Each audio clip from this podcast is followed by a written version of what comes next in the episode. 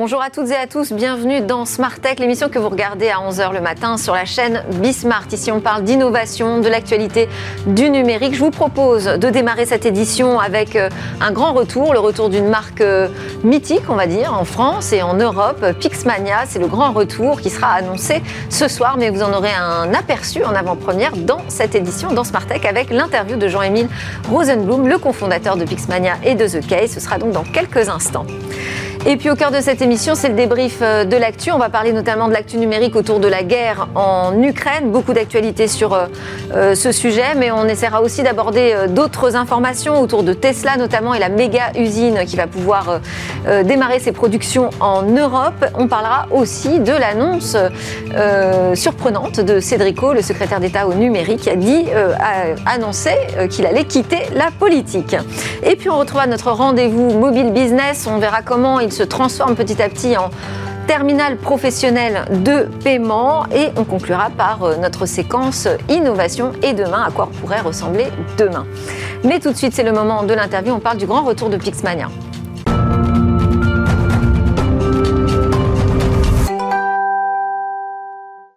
Avant-première donc euh, dans Smart Tech puisque euh, c'est ce soir que sera annoncé le grand comeback de Pixmania, le grand retour. Bonjour Jean-Émile Rosenblum, merci beaucoup de nous faire la primeur, on va dire, de, cette annonce. Bonjour Delphine. Vous êtes euh, le cofondateur de Pixmania, donc la marque historique, mais aussi de The Case qui touche à l'univers du smartphone et des accessoires. Et donc là, l'annonce, vers 19h, 20 ans après, vous nous dites, on va relancer cette marque, on l'a rachetée donc vous l'aviez revendu, vous l'avez racheté. Pourquoi? Qu'est-ce qui s'est passé? Un regret? Quelque chose que vous n'avez pas terminé de faire? Que vous voulez accomplir? Euh, la, vie est parfois faite de, on va dire, de hasard qui, qui tombe bien. Euh, on a, on a cofondé cette, cette marque avec mon frère dans les années 2000, 2000 enfin 2001-2002, donc ça a 20 ans. Euh, Steve Rosenblum. Voilà, mon frère Steve. et on, on, en est parti, on a vendu en 2006 et on est parti en 2012. Euh, c'est une société qui, à l'époque, euh, avait 1500 euh, collaborateurs. On faisait près d'un milliard d'euros de chiffre d'affaires. Une petite... c'était vraiment une référence dans le e-commerce. Hein. Oui, il y avait peut-être 30 millions de visiteurs uniques par mois et on était présent dans 26 pays. Ça avait démarré autour de la photo, la photo numérique On a démarré avec le développement de photos numériques et c'était trop tôt. Donc on s'était reconverti à la vente d'appareils photo numériques puisque là, ça s'est en train de boomer. Et puis après, on a étendu petit à petit, à la fois géographiquement euh, sur l'Europe et à la fois les catégories de produits pour devenir un généraliste euh, du high-tech. Même plus loin, on a été après jusqu'à devenir une marketplace et vendre tout type de produits, euh, un peu comme Amazon. Mais alors, qu'est-ce qui s'est passé? Alors, ben, nous, on a vendu en 2006 et, au groupe Dixons, un groupe anglais, un peu l'équivalent de, Fnac et Darty en France, mais sur le reste de l'Europe. Et en 2006, c'est un groupe qui faisait 500 millions de pounds de résultats et en 2007, ils ont été pris euh, par la crise de plein fouet, de crise financière. Et c'est un groupe qui est passé de 5 milliards de valorisation à 150 millions. Et donc, ils ont été pris dans la tourmente. Et donc, on a été moins une priorité. Donc, on a moins pu mettre en place les synergies qui étaient escomptées pour nous. Euh, maintenant, on a quand même continué. On a plus que doublé la taille entre 2006 et 2012. Donc, quand ils ont racheté, on faisait à peu près 450 millions d'euros de chiffre d'affaires. Et quand on en est parti, le groupe faisait un milliard de chiffre d'affaires. Donc, euh, voilà. Après, nous, c'était euh, un contrat. Hein. En 2006, on devait rester jusqu'à 2009. Et en 2009, comme le groupe Dixon n'était pas en position de nous racheter, on est resté trois ans de plus. Bon, et donc finalement, euh, on arrive à la fin de l'histoire euh, de Pixmania. Je ne sais pas quelle est votre interprétation euh, et, si vous pouvez nous en parler, mais qu'est-ce qui vous décide au moment où tout doit s'arrêter, la marque est à vendre, qu'est-ce qui vous décide à la racheter? Alors nous, pendant... En 2021 Ouais, 2020 même, c'est fin mai 2020. Pendant huit ans, c'était jamais retourné sur la marque. On était parti sur un nouveau projet qui était notamment The Case. On faisait aussi de l'investissement. On a un fonds d'investissement avec mon frère. Et puis, euh, on commençait à vendre de plus en plus sur Internet, notamment des téléphones, des téléphones reconditionnés. Euh, le Covid euh, ayant modifié la donne, donc on s'est vraiment reconcentré sur Internet. Et là, on a vu la puissance, on a revu, en fait, on a retouché la puissance de l'Internet. Et on s'est dit, quelle est la bonne marque pour, pour s'étendre? Et là, on regarde par hasard sur, euh, sur Internet Pixmania. Et là, pour la première fois, je tape et je vois quasiment plus aucun produit. Le site existe, mais sans produit. J'appelle le service client. Le service client un message de fin, en fait. Mais la personne qui était derrière le service client, la société, c'était euh, Axialis, qui sont des, personnes que je connais. Donc je les appelle. Je leur dis, vous savez ce qui se passe avec Pixmania? Et ils me disent, ben, figure-toi que dans 15 jours, ça passe au tribunal. Euh, le Covid a eu raison de... Voilà, ils n'ont pas réussi à trouver de financement. Et donc on, prépare un dossier, on se dit, on ne sait pas encore ce qu'on veut faire de la marque, mais on se dit, cette fois-ci, on la ramène chez nous, ça passe plus de main en main. Au pire, ce sera un trophée, notre trophée, euh, voilà. Et au, mieux, il y a quelque chose à faire. Donc, 15 jours après, mon frère prépare le dossier et on gagne. On rachète la marque. Et de là, va commencer la nouvelle histoire. Et qu'est-ce qu'elle vaut la marque aujourd'hui? J'imagine que vous avez fait des études de notoriété. C'est la première chose qu'on a faite. 20 ans après. C'est la première chose qu'on a faite. On ne savait pas du tout ce qu'allait être le résultat de cette étude. On a fait une étude Opinionway auprès de 1000 personnes pour savoir ce qu'était devenue cette marque. Et euh, à notre grand étonnement, elle est restée très forte. 35% de taux de notoriété, et ça, c'est blended, donc avec les jeunes qui ne nous connaissent pas, les moins de 20, 25 ans ne connaissent pas la marque. Par contre, les 35, 40, 50 ans connaissent la marque à 50, 55%. Donc c'est énorme. C'est-à-dire passer The Case, qui a déjà 9 ans d'existence, c'est 8%, 9%. Euh, Back Market, qui au moment de cette étude euh, faisait 40%. Quand nous on à 35, ils étaient à 40. Entre-temps, je pense qu'ils ont, ils ont continué à monter. Donc c'est pour vous dire la, puissance encore de la marque. La valeur. La valeur de la marque. Et puis après, on alors elle est identifiée comme euh, une marque de quoi? Parce que ça, ça va aussi, euh, j'imagine, présumer ce que vous allez en faire. Eh ben, alors, les questions que l'on a, que a posées étaient quels sont les attributs de la marque? Alors le retour c'est une marque internet, e-commerce, high-tech, euh, vendeur d'appareils photo, vendeur de téléphone, vendeur, quand, on dit, quand je dis ça, c'est à plus de 60% des gens qui, qui citaient ça. Est-ce que c'est une marque has Pas du tout, moins de 1%. Donc c'est une marque qui s'est éteinte, mais qui est très forte dans le, dans le subconscient des, personnes qui ont déjà acheté ou connu. Et alors qu'est-ce que vous allez en faire? C'est l'annonce ce soir, mais vous pouvez peut-être nous en donner euh, un avant-goût? Ce qui est sûr, c'est qu'on va en faire quelque chose d'intéressant, de différent. On va pas être sur le même registre que le Pixmania 1.0. Pixmania 2022 va un peu casser les codes, va essayer euh, de s'attaquer à une industrie qui est probablement la, plus grosse au monde, euh, dont on se sert tous les jours, en permanence. Euh, et la façon de la consommer, euh, c'est un peu l'enjeu de, ce Pixmania 2022. Le smartphone, donc, autour du smartphone. On en, le mobile. On en saura plus ce soir. il est possible que, que, le mobile fasse partie de l'aventure. Euh, donc ce soir, ça se passe à Station F. Moi, j'y serai d'ailleurs, hein, dès 19h. Euh, je suis très ravie de participer euh, à, cette soirée. Vous avez voulu la placer sous le signe de 2042. C'est-à-dire qu'il va y avoir des, des keynotes, des personnalités du secteur du numérique qui vont venir nous projeter sur à quoi ça ressemblerait le numérique, la tech dans 20 ans. Pourquoi? Avec mon frère Steve, on a toujours eu l'habitude d'essayer euh, de ne pas centrer toujours euh, nos soirées ou, nos événements que sur Pixmania ou sur notre marque. Donc, c'est essayer de se projeter dans l'industrie euh, sur laquelle on, s'attaque. Et l'idée, c'est de là, pour le coup, pour ce relancement, c'est de faire venir des personnalités extrêmement brillantes, importantes du secteur. Donc là, on va avoir Philippe Corot de Miracle, on va avoir Michael Philippe de Jelly Smack, Benjamin Chemla de Shares, vraiment des, des personnes emblématiques euh, qui vont nous parler d'un secteur, on va dire, en 2042. En fait, quel va être le futur de leur secteur à eux au sein du mobile? Alors, je disais que c'était à Station F. Ça donne aussi euh, une indication sur les investisseurs. Donc, on retrouve Xavier Niel, mais pas seulement. Qu'est-ce que vous avez réussi à convaincre? Alors, il y, a plusieurs euh, chose qui nous, qui nous rattache à, la station F. Premièrement, quand Pixmania est né, on était une rue derrière Station F. D'accord. Station F n'existait pas. C'est ce que j'allais dire. À l'époque, c'est pas encore euh, la maison des startups. C'était pas in du tout comme, comme endroit. et donc, on était d'abord rue du Chevaleret, puis rue Louise Weiss, c'est-à-dire deux rues à côté de Station F, une rue à côté de Station F. C'était tout naturel que ce soit avec le support de, de Xavier qui, qui euh, a, bien voulu investir dans ce projet-là, et c'est extrêmement important pour nous qu'il soit avec nous, euh, ben, on fasse un petit clin d'œil, parce que c'est absolument exceptionnel ce qu'a fait Xavier à, la station F. Quand on y va, c'est un peu à couper le souffle. C'est quand même le plus gros incubateur de start-up au monde.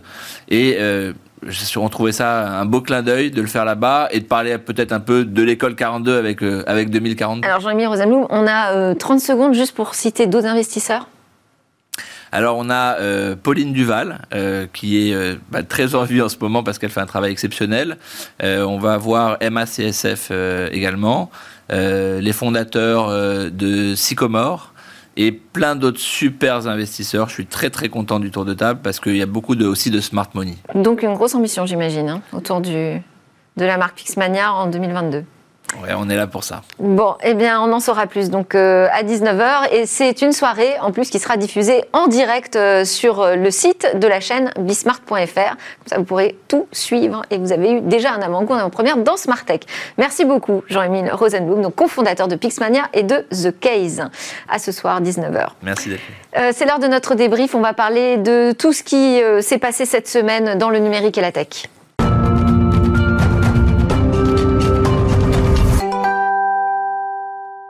Avec moi aujourd'hui pour commenter l'actu euh, tech et numérique, on a un prospectiviste, euh, Jean, euh, Jacques-François Marchandise. Mais non, pas question que je me trompe. Et voilà. Co-fondateur de la FIG, la Fondation Internet Nouvelle Génération, c'était son nom d'origine, en tout cas qui anticipe les mutations liées aux techno depuis le début des années 2000. Depuis 2000. Depuis 2000. Et nous avons aussi un disrupteur, disruptif, Alain Staron, président cofondateur d'Artifil, jeune start-up de la domotique et de la sécurité. Absolument. Bonjour Delphine. Bonjour à tous les deux. On démarre avec l'actu numérique autour euh, de la guerre en Ukraine, au sujet qu'on suit euh, de près autant que possible ici euh, dans Smartech. Je voulais vous faire réagir à des choses qu'on n'a pas encore traitées cette semaine, notamment les 6,7 millions de dollars en NFT qui ont été versés à une association pour aider l'Ukraine. C'est une initiative d'un collectif Ukraine DAO, euh, derrière euh, lequel on trouve euh, le groupe punk rock russe, les Pussy Riot. Une réaction là-dessus, sur la manière dont le, Web 3, donc les crypto-monnaies, la nouvelle monnaie, j'allais dire, peut aujourd'hui être utile dans ce type de conflit. Bah, il y a un vrai étonnement, hein, c'est-à-dire euh, l'histoire, quand tout s'effondre, en quoi est-ce qu'on a confiance? Euh, Pas tellement dans les États, on a l'impression que le système bancaire c'est très compliqué, et donc à l'arrivée, les gens vont avoir confiance euh, dans la fondatrice des Riot, la cofondatrice, qui est mais normalement, on se dit il y a les valeurs refuges, c'est l'or, mais enfin, eh c'est ben pas voilà, c'est les punks russes, les valeurs refuges, euh, dans cette histoire-là. Et puis, d'autre part, euh, on va avoir une confiance horizontale dans des systèmes qui permettent de garantir les paiements, etc. Et puis, au fond, ça va permettre d'aller un peu à l'aveugle, euh, déverser sur une NFT euh, du drapeau ukrainien, quand même. Donc, on n'est on pas en train de parler d'une œuvre artistique absolument, absolument nouvelle, quelque chose. Et puis, le troisième point de la confiance, c'est l'ONG vers qui euh, les, les, les arrivent, qui doit s'appeler euh, Comeback Live. Comeback Live, voilà, et qui euh, donc au, fond, par rapport à ce qu'on connaît dans beaucoup d'autres configurations humanitaires, ah, balle neuve. On, on, refait avec des cadres de confiance qui sont super différents de ce qu'on connaissait. À l'instant. tout à fait. c'est une grosse disruption. Hein. Ah, tout à fait. C'est l'horizontal versus le vertical, qui est comme mm -hmm. à la fin des plateformes. On en pourra en reparler un peu plus tard. Et d'ailleurs, dans, votre, dans vos sujets, il y a un autre point qui, qui touche celui-là. Alors on va y aller. Juste euh, un point sur, euh, je disais que ça s'appelait Ukraine DAO. Hein, le, collectif DAO, c'est donc euh, un, acronyme en anglais, mais qui veut dire une organisation autonome décentralisée. Mm. Est-ce qu'aujourd'hui, on peut dire que vraiment la crypto-monnaie, les NFT, la blockchain, finalement, fournit des outils de résistance vers lesquels on peut se tourner, on peut vraiment avoir confiance? C'est l'horizontal versus le vertical. La blockchain a été faite pour qu'on puisse faire confiance et le nom, on fait confiance grâce au nombre. Donc euh, voilà, et la bonne nouvelle de ça, c'est que ça, ça permet de bypasser, court-circuiter, disrupter mais pas totalement, puisqu'on a des pays qui interdisent euh, les crypto-monnaies, donc ça reste quelque chose de contrôlé finalement euh, Comment vous regardez ça, la FIG À interdire, on n'a pas tellement de moyens de contrôle. Sur euh, On a beaucoup de reproches à faire euh, aux, crypto-monnaies, aux NFT, etc. Le fait que ça soit de, souvent de l'abus spéculatif, le fait que ça, ça a une empreinte écologique assez forte, le fait que ça soit un, déversoir de, d'argent compliqué, c'est rien de le dire, mais certainement pas le fait qu'on puisse la contrôler ou interférer. Donc ça, moi, j'avoue que pour le coup, dans, dans, comme le dit Alain, dans un cadre horizontal, ça marche et, dans, et ça veut dire que c'est quelque chose qui challenge fortement euh, les, les anciens cadres classiques de confiance, de pouvoir, etc., euh, pour qu'ils s'y prennent autrement et qu'eux-mêmes, ils intègrent euh, des cadres de confiance totalement rénovés. Quelque part, hein, c'est rebondir sur un déficit Hmm. des, des, entités euh, verticales traditionnelles. Oui, c'est presque hein un retour au cash, mais dans lequel on peut avoir une traçabilité euh, et donc une confiance. Euh, ce que dit une des fondatrices d'Epsiriot, elle dit que les crypto-monnaies n'ont pas de frontières, pas de permis et sont tellement plus faciles et rapides que la monnaie fiduciaire. Plus facile, je ne sais pas. Hein. Chez les geeks, oui. Chez les geeks. Oui, c'est ça. C'est quand même pour l'instant, ça reste réservé à un, type de population. On ne peut pas imaginer que euh, des grosses associations humanitaires puissent avoir recours uniquement à ce type de, comme le donation. comme le sujet là n'est pas la spéculation, il n'y a pas de risque que euh, le Pékin moyen se fasse plumer. Euh, au fond, ça, euh, à condition que ça aille vers l'objectif visé, euh, moi, j'ai pas de problème pour le reste. La plupart du temps, les, tous les usages qu'on nous raconte des NFT sont des usages aberrants, non nécessaires, qui vont plumer les pigeons, etc. enfin, qui peuvent financer des artistes aussi, redonner de la valeur à l'art. En ce moment, les musées sont en train de hmm. se dire est-ce que ça peut, est-ce que ça peut nous sauver de, du, du, désengagement des États, etc. C'est quand même, pour l'instant, c'est les dérives du marché de l'art en mode aggravé, euh, les NFT. Donc, euh, Alors, si je reviens aux, associations euh, humanitaires, aux organisations internationales, peut-être qu'elles devraient s'intéresser davantage, en tout cas, à ce, ce, mode de financement. Dans les 12 heures qui ont suivi l'invasion de l'Ukraine, plus de 400 000 dollars en bitcoin ont été donnés à cette association Comeback Alive. On enchaîne avec euh, Arkady Volozov, qui est euh, l'entrepreneur russe euh, derrière le géant Yandex. Yandex, on dit que c'est l'équivalent de Google hein, mmh. en Russie, qui a perdu donc 2 milliards de dollars en 3 mois. Mmh. depuis ce, conflit. En fait, c'est l'action Yandex qui s'est totalement effondrée. Il y a des investisseurs étrangers aussi qui commencent à rechigner. Est-ce que ça, c'est aussi une façon de mener une guerre un peu différemment à travers l'investissement? Je suis pas sûr. En fait, euh, Yandex, le problème, c'est qu'ils sont jugés euh, trop proches du pouvoir et donc c'est quand même 45% de, la part de marché sur les moteurs de recherche contre Google qui est à 52. Donc on s'aperçoit qu'ils sont vraiment très proches de. Google. Et, et en fait, les, les, les cadres à l'intérieur de Yandex s'en vont. Parce qu'ils sont, parce que même la population russe ne peut pas accepter la guerre en Ukraine. Et donc ils ont un vrai sujet de légitimité et de légitimité de leur business. si vous n'êtes pas un moteur de recherche normal, si vous faites que des fake news. Donc voilà, je pense pas que ce soit une guerre. Je pense que c'est une des limites hmm. des, des, moteurs de recherche, des réseaux sociaux, enfin de tout. De voilà. La, chose intéressante là-dedans, c'est que euh, le, en fait, Yandex est, euh, dit être plutôt à l'abri des sanctions. Euh, c'est pas ça leur problème.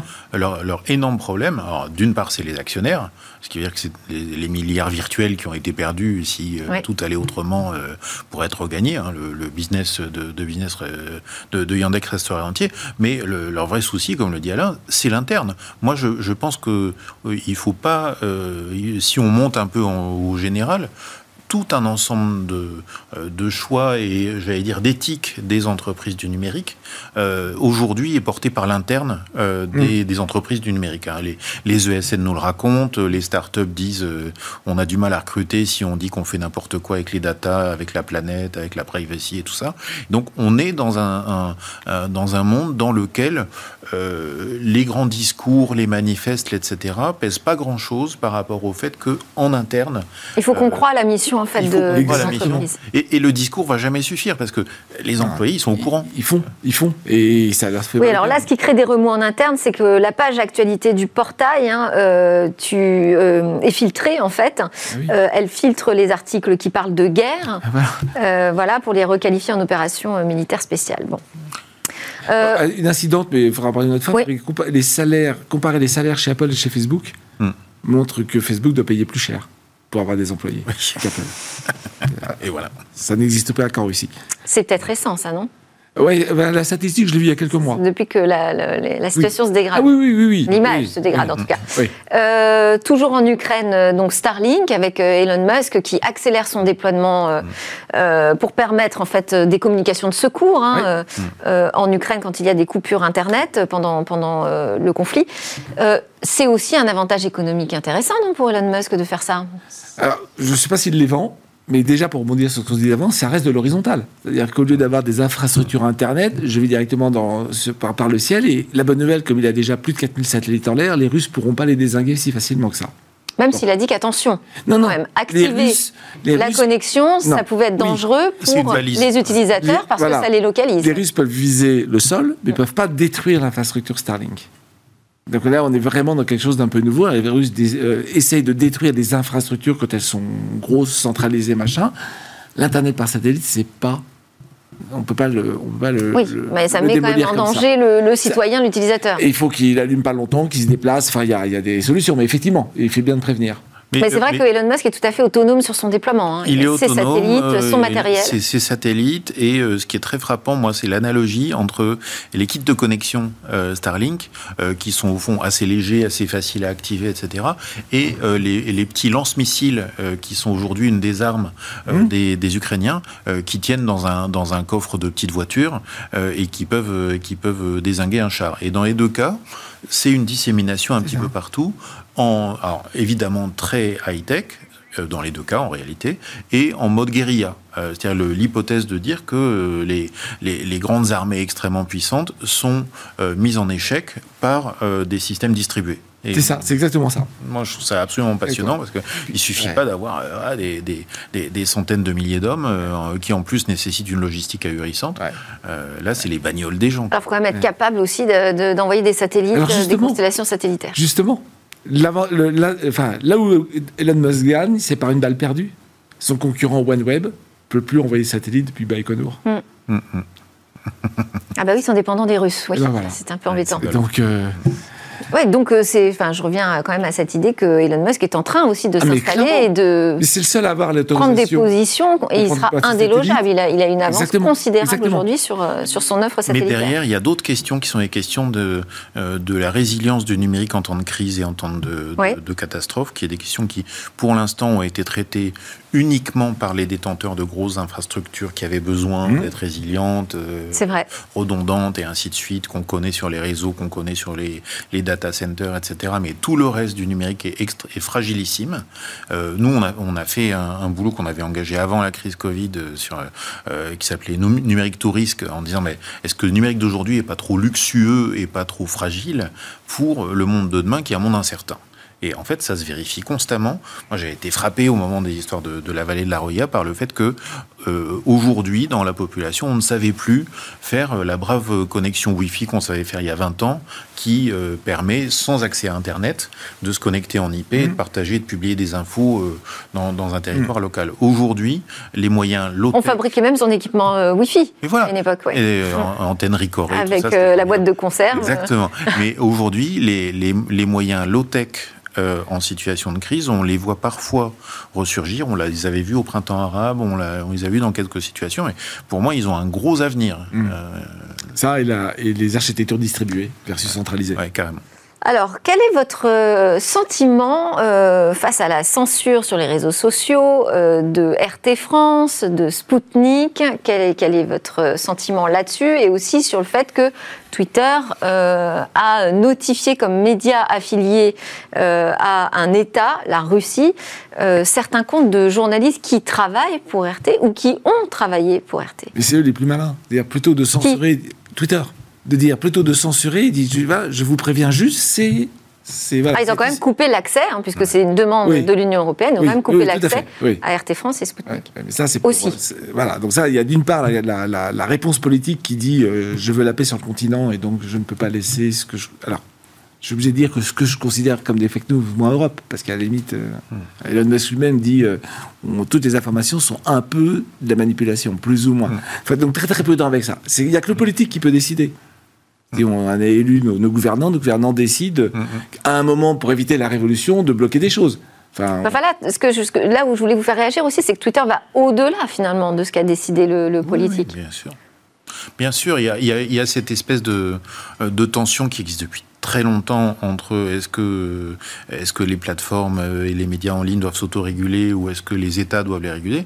Dès qu'on est dans cette crise absolument exceptionnelle euh, qui est mondiale, euh, le, le, le, le CSA ou l'ARCOM euh, local, euh, euh, rideau, quoi, c'est bon courage. Euh, donc ça, ça se joue euh, ailleurs et autrement, soit parce que un cadre collectif, euh, diplomatique, euh, etc., euh, s'en mêlerait, mais pour l'instant il s'en mêle quand même très très peu, euh, soit parce que en effet euh, il y a des concertations qui ont lieu euh, de façon plus plus euh, plus plus bricolée et avec des acteurs qui euh, qui se disent que s'ils ne font pas ça, ils vont porter une part de la responsabilité Mmh.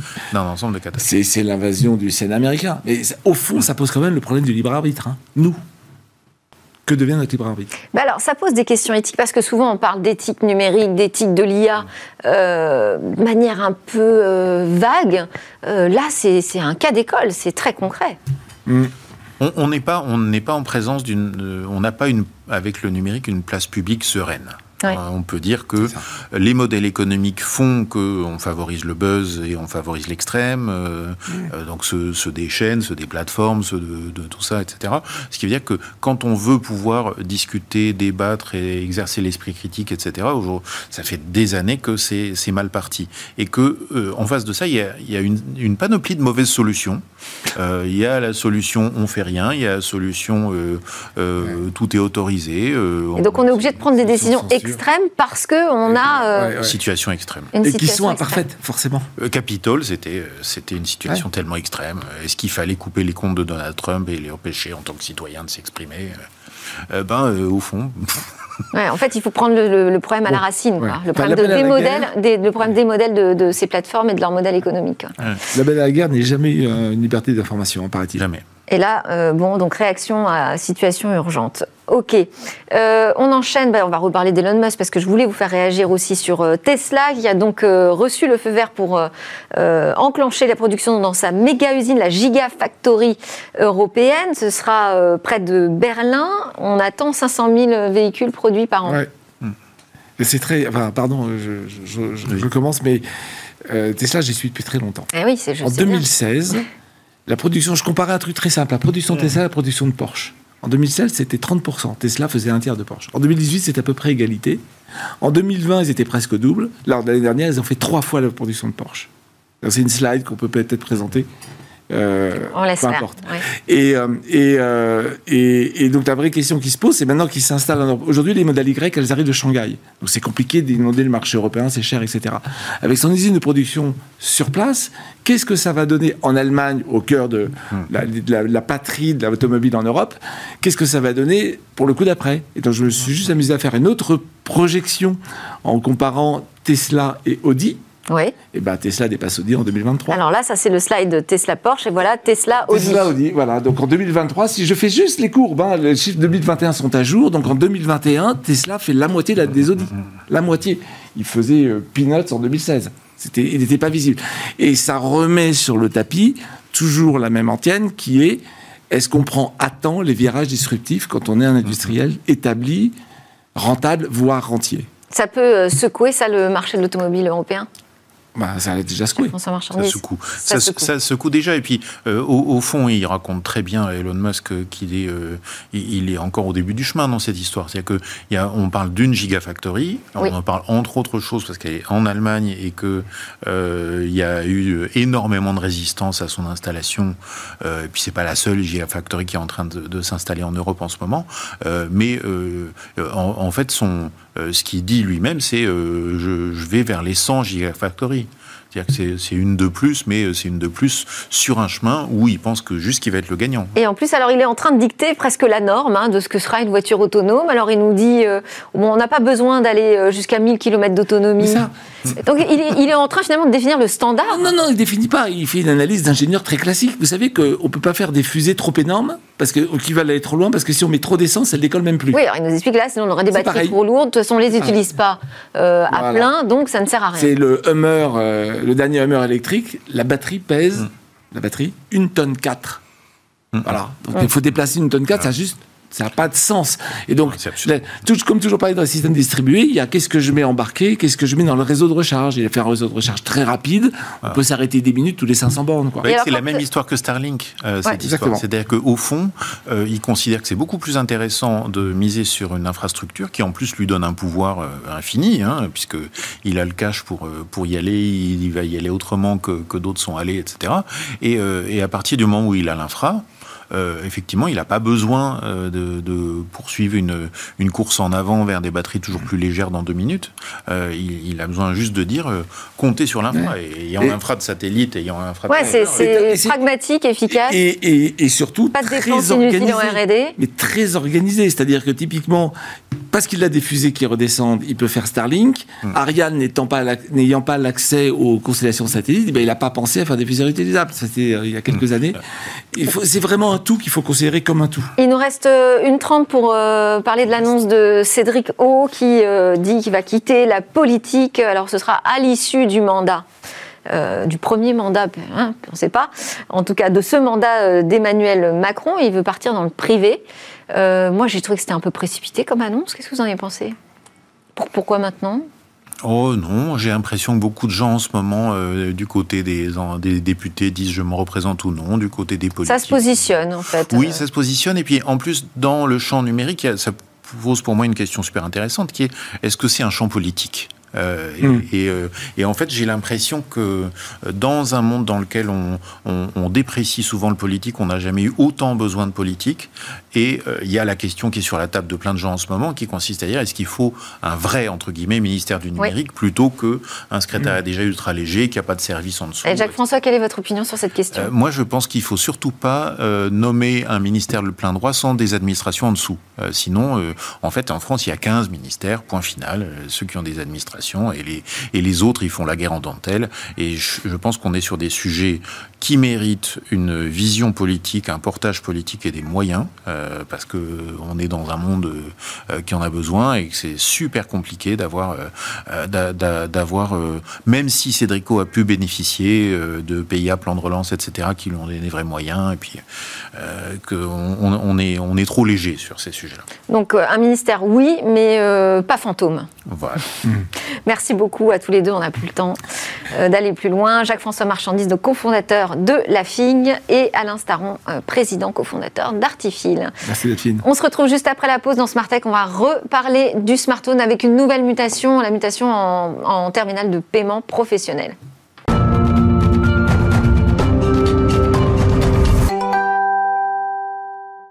Vous êtes de retour sur le plateau de Smart Tech, la quotidienne de l'innovation et du numérique que vous regardez sur la chaîne Bismart, mais vous suivez aussi sur les réseaux sociaux ou encore en podcast. Dans cette deuxième partie de l'émission, on va aller euh, découvrir euh, une innovation, une innovation autour du vélo. C'est un casque gonflable et écologique. Mais d'abord, c'est l'heure de notre rendez-vous mobile business avec euh, Jérôme Bouteiller, fondateur d'écran mobile. Bonjour Jérôme. Bonjour Delphine. Aujourd'hui, euh, ensemble, on va s'intéresser à la transformation des smartphones en véritables euh, terminaux de paiement, se substituant petit à petit aux autres solutions. Oui, tout à fait. Alors, vous avez dû suivre hein, ces derniers mois les, les aventures d'Ingenico, hein, cette grande société française qui, qui a été créée en 1980 et qui s'est hissée en, quelques années au rang de géant mondial, un des terminaux de paiement électronique, hein, ces boîtiers utilisés par les commerçants dans le monde entier pour encaisser les paiements par euh, carte bancaire. Alors, en, une quarantaine euh, d'années, Ingenico a écoulé plus de 300 millions de, TPE, hein, les terminaux de paiement électronique, auprès de 550 000 commerçants dans plus de 170 pays. hein. donc, une formidable réussite hein, qui a intéressé euh, son compatriote Worldline, hein, qui a dépensé près de 8 milliards d'euros pour racheter Ingenico en 2020. Mais les actionnaires hein, du groupe ont décidé de le revendre récemment euh, pour à peine 2 milliards euh, d'euros, donc au fond, euh, Apollo, soit à peine un quart en fait du coût d'acquisition. Alors, quel contexte euh, peut expliquer cette euh, énorme baisse de valeur? Alors, il y a d'une part évidemment la, crise Covid hein, qui a fragilisé de nombreux euh, commerçants et qui sont les, clients historiques du groupe Ingenico. Mais au-delà de ça, cette dépréciation s'explique surtout par la concurrence de nouvelles startups qui misent sur le smartphone, évidemment pour concurrencer hein, les terminaux de paiement électronique. Alors, on peut citer le britannique SumUp, le suédois Heidzettel ou l'américain Block, qui ont commencé à utiliser donc les smartphones comme, comme alternative au TPE. Alors, elles utilisent bien sûr le smartphone, mais aussi un petit boîtier complémentaire pour lire soit la piste magnétique de la carte bancaire ou la carte à puce de la carte bancaire pour, pour euh, gérer la transaction. Euh, a été racheté par PayPal pour près de, 2 milliards d'euros, donc c'est la, valeur hein, actuelle d'Ingenico. Mais la référence, c'est clairement le groupe Block hein, et sa solution Square, hein, qui a été fondée par Jack Dorsey, vous savez, c'est le, le cofondateur de Twitter, qui euh, aujourd'hui réalise un chiffre d'affaires de l'ordre de 17 milliards de dollars et qui a atteint une valorisation de 60 milliards de dollars. C'est 30 fois la valeur d'Ingenico. Pour autant, ces fintechs, elles pourraient elles-mêmes être euh, disruptées. Oui, clairement, parce que l'avenir n'est plus au hardware euh, dédié, mais plutôt aux solutions logicielles. Hein. Les mm. Américains, ils parlent de soft POS, Software Point of Sales.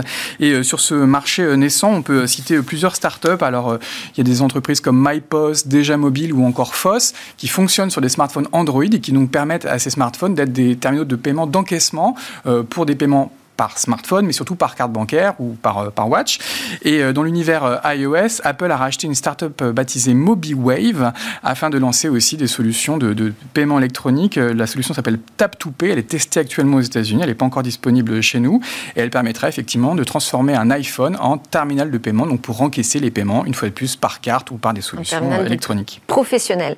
et, les paiements sans contact, ils, sont majoritaires aujourd'hui? Alors, on, on, en avait parlé l'été dernier. Hein. Il y a eu une première étude qui avait été euh, publiée par euh, la Banque de France qui estimait que le paiement sans contact en 2020, c'était à peu près 36% euh, des paiements en France, donc un gros tiers. Mais selon une autre étude plus récente, hein, publiée par l'Observatoire des paiements CTLM, parue la semaine dernière, cette proportion serait montée à 53% en 2021, donc faisant du sans contact effectivement euh, une solution désormais euh, majoritaire en France. Et pour l'anecdote, hein, euh, l'Observatoire CTLM nous dit que même pour l'achat d'une baguette de pain, désormais 76% des Français ont recours à une solution sans contact, hein, preuve clairement de la démocratisation de cette technologie. Alors bon, donc le futur est radieux, j'imagine, hein, pour toutes les solutions de paiement sans contact et ces logiciels POS. Alors effectivement, il est radieux, mais il ne faut pas que les commerçants sautent les étapes. Il y a encore la moitié des Français qui payent de manière traditionnelle, donc pas supprimer du jour au lendemain tous ces, tous ces équipements et il faut continuer de pouvoir proposer euh, l'alternative aux clients. Il ne faut pas non plus oublier qu'il y a une concurrence technologique avec une approche euh, basée sur les QR codes. Hein. En Asie, par exemple, en Chine, des solutions comme euh, WeChat Pay ou Alipay ne fonctionnent pas en sans contact. Elles fonctionnent avec les QR codes. Donc il y aura une concurrence technologique. Mais oui, clairement, l'avenir, il est au sans contact. On pourra très bientôt payer de smartphone à smartphone avec n'importe quel commerçant. On pourra aussi probablement envoyer sans contact de l'argent à de simples particuliers. Hein. C'est aussi des gestes qui pourraient progressivement se démocratiser.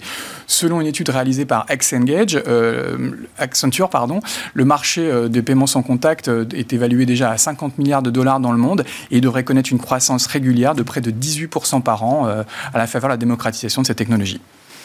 Alors, on enchaîne avec euh, deux news. D'abord, euh, près de, des deux tiers des 15-24 ans sont mobiles only. Oui, euh, à l'occasion de la, publication de son année Internet, Médiamétrie a publié quelques chiffres hein, sur les, usages des Français. Alors, on rappelle qu'aujourd'hui, il y a 53,5 millions de Français qui sont des internautes. C'est 84% de la population française.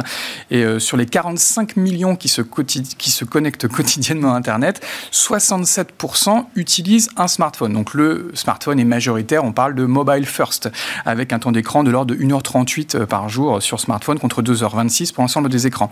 Et ce qui est effectivement intéressant dans cette euh, étude, c'est que pour les, 15-25 ans, les deux tiers sont non seulement mobile first, mais mobile only, c'est-à-dire qu'ils n'utilisent que leur smartphone euh, pour se connecter, avec des temps d'usage très importants, de l'ordre de 3 heures hein, pour ces populations. Et Médiamétrie pointe également l'existence de power users hein, qui atteignent jusqu'à 8 heures par jour avec ce type de terminaux. Une réalité impressionnante mais qui ne surprendra peut-être pas les parents d'adolescents. qui peut inquiéter aussi. On termine très rapidement avec les messageries françaises euh, Scred et euh, TwinMe qui fusionnent. Oui, alors Scred, c'est une application qui a été lancée il y a déjà 5 euh, ans hein, par Pierre Bélanger, hein, le patron de, Skyrock, et qui est un peu la lointaine héritière hein, des, des, Skyblogs qui avaient dominé l'univers du social media dans les années 2000. Et ils viennent d'annoncer leur fusion avec TwinMe, une société peu connue, mais qui fournissait justement la technologie à Scred. Et donc les, les deux applications, elles revendiquent aujourd'hui 10 et 5 millions d'utilisateurs. Elles vont pouvoir euh, mutualiser euh, leur communauté. Euh, on rappelle que le positionnement était assez original puisque ces deux messageries ne, ne réclamaient aucune donnée personnelle. On pouvait se connecter même avec un simple pseudonyme, hein, donc garantie vraiment de sécurité. Et cette approche permettra à la future super app française de rivaliser avec WhatsApp, Messenger, iMessage, Signal ou encore Telegram, qui misent hein, depuis leur création sur la, confidentialité des données pour attirer de nouveaux utilisateurs. Et eh oui, ô combien. Merci beaucoup Jérôme Bouteiller, fondateur d'Écran Mobile, pour toutes ces news sur le mobile et son économie. À suivre dans Smart Tech, notre séquence est demain.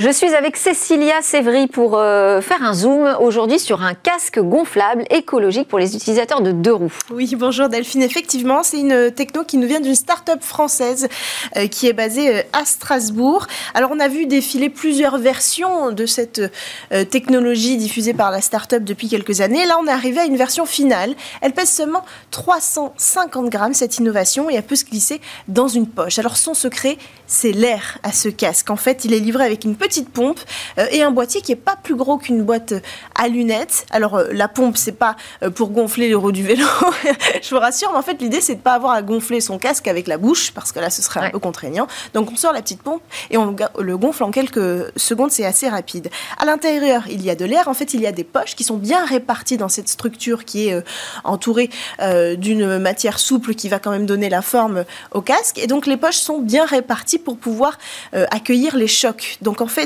euh, grâce à, cette technologie, grâce à l'air tout simplement, au moment d'un choc, l'énergie cinétique qui va être absorbée va être diffusée contrairement à un casque dur où l'énergie va se concentrer sur un point localement et donc il n'y a pas de moyen de, diminuer cette énergie cinétique, de la faire se diffuser. Donc au moment de l'absorption, ça va tout changer a priori, ce casque-là serait 3 à 4 fois plus efficace qu'un casque dur qui existe aujourd'hui. Ça en ferait le, casque le plus protégeant au monde.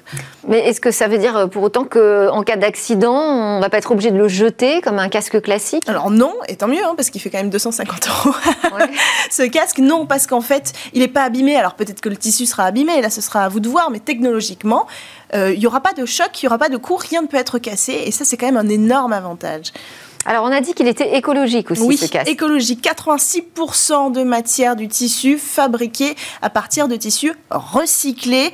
Autre avantage, il est fabriqué en France, c'est important. Alors, quand même, pour conclure, le plus gros avantage, c'est que ce soit pas encombrant, hein, qu'on puisse le glisser dans la poche. C'est ce qui retient la plupart des utilisateurs aujourd'hui de deux roues, euh, de se protéger, tout simplement, parce qu'ils n'ont pas envie de trimballer leur casque toute la journée. Mm. Autre point intéressant, euh, on a vu il y a quelques années, à peu près deux ans, euh, cette start-up développer une solution pour les véhicules accessibles en libre service. Donc, il y avait un petit boîtier comme ça, et ce boîtier, il libérait au moment où l'application a été activée le casque qui se gonflait automatiquement Et ça, c'est une solution assez chouette. On ne sait pas trop où ils en sont aujourd'hui euh, dans le développement. Peut-être qu'il y a des partenariats qui se préparent. Je ne sais pas, je ne veux pas m'avancer, mais c'est quand même hyper intéressant parce qu'il faut être réaliste. Quand on va louer euh, une trottinette électrique ou un vélo électrique, on n'a jamais un casque avec nous. On ne cherche pas à en louer. D'ailleurs, le service n'existe pas. Pourtant, c'est important. Les accidents euh, arrivent et ce sera mon chiffre pour conclure. 11 morts à trottinette en 2019, 180 morts à vélo. Donc, vous voyez, il vaut mieux sortir couvert. Merci Cécilia Sévry, merci à tous de nous avoir suivis. C'était Smart Tech, l'émission euh, qui pousse les portes de l'innovation. On se retrouve demain. Demain, ce sera euh, le grand rendez-vous dans l'espace autour du financement du secteur spatial et aussi la grande interview avec le docteur Nicolas Artel qui nous parlera d'un traitement euh, contre le Covid, en tout cas contre le développement de formes les plus sévères. En attendant, on vous souhaite à tous une excellente journée.